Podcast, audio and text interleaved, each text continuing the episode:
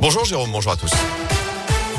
Et elle a une appel instauré déjà allégé. Le protocole sanitaire change dans les écoles. Selon la dernière version mise en ligne sur le site de l'éducation nationale, les tests réalisés par les élèves cas contact sont désormais valables une semaine à partir du premier cas positif détecté dans la classe. Et ce, même si un autre élève est testé positif dans les sept jours qui suivent. Pas besoin donc de recommencer à chaque fois le cycle de trois tests. Il faut le faire uniquement si un nouveau cas est détecté dans la classe. Plus d'une semaine donc après le premier. Notez qu'hier, plus de 9000 classes étaient fermées seulement 4 jours après la rentrée à l'école. C'est le du jamais vu depuis le printemps dernier. Notez aussi que l'accord des deux parents et non plus d'un seul va désormais être nécessaire pour vacciner les enfants de 5 à 11 ans. Fini également le quart d'heure d'attente après la dose de rappel pour les adultes. Enfin, près de 8 300 000 tests de dépistage ont été réalisés. La semaine dernière, c'est un record, 20% de plus que le précédent record établi la semaine de Noël.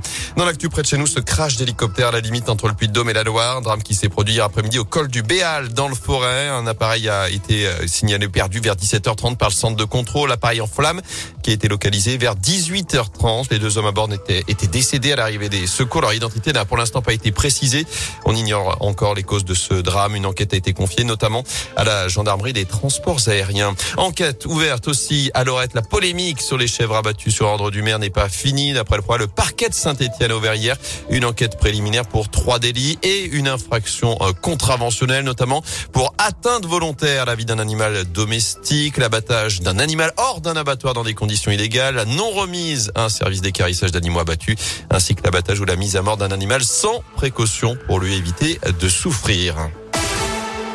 Suivre, un médecin stéphanois a besoin de vous pour une étude sur l'anorexie mentale. La Fondation Alpine Neurodis lance un appel aux dons afin de financer le projet de recherche de Tristan Gabriel, docteur en psychiatrie au CHU de saint Celui-ci a besoin de 23 000 euros pour acquérir du matériel, en l'occurrence une cage connectée afin de réaliser une étude sur l'anorexie mentale, une pathologie qui se développe chez les jeunes adultes majoritairement. Les jeunes femmes, 9 filles pour un garçon sont ainsi touchées.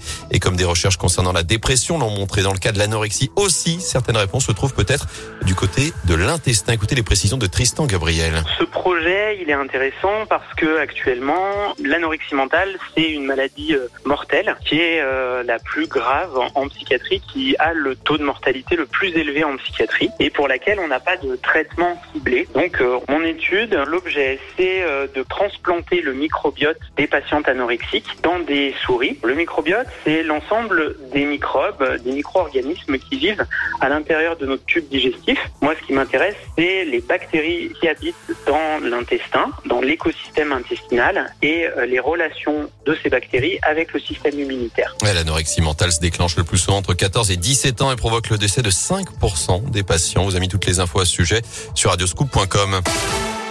Du sport du foot, Roland Romeillet sort du silence. Le président de la Saint-Etienne assume ses responsabilités sur la crise sportive, sur la vente, sur les, les relations également avec les ultras. Il assure aussi que tous les candidats au rachat de la Saint-Etienne n'ont pas présenté les conditions et les garanties suffisantes pour racheter le club. Pour l'instant, la SS qui, je vous le rappelle, ne joue pas ce week-end en Ligue 1, match reporté face à Angers. Il y aura un match amical, par contre, cet après-midi, 16h à huis clos à Geoffroy Guichard face aux amateurs du Gol FC. Et avant cela, les deux nouvelles recrues Sadatube et Paul Bernardoni seront présentées à la presse tout à l'heure à 13h30 au centre sportif Robert Herbin à l'Etra.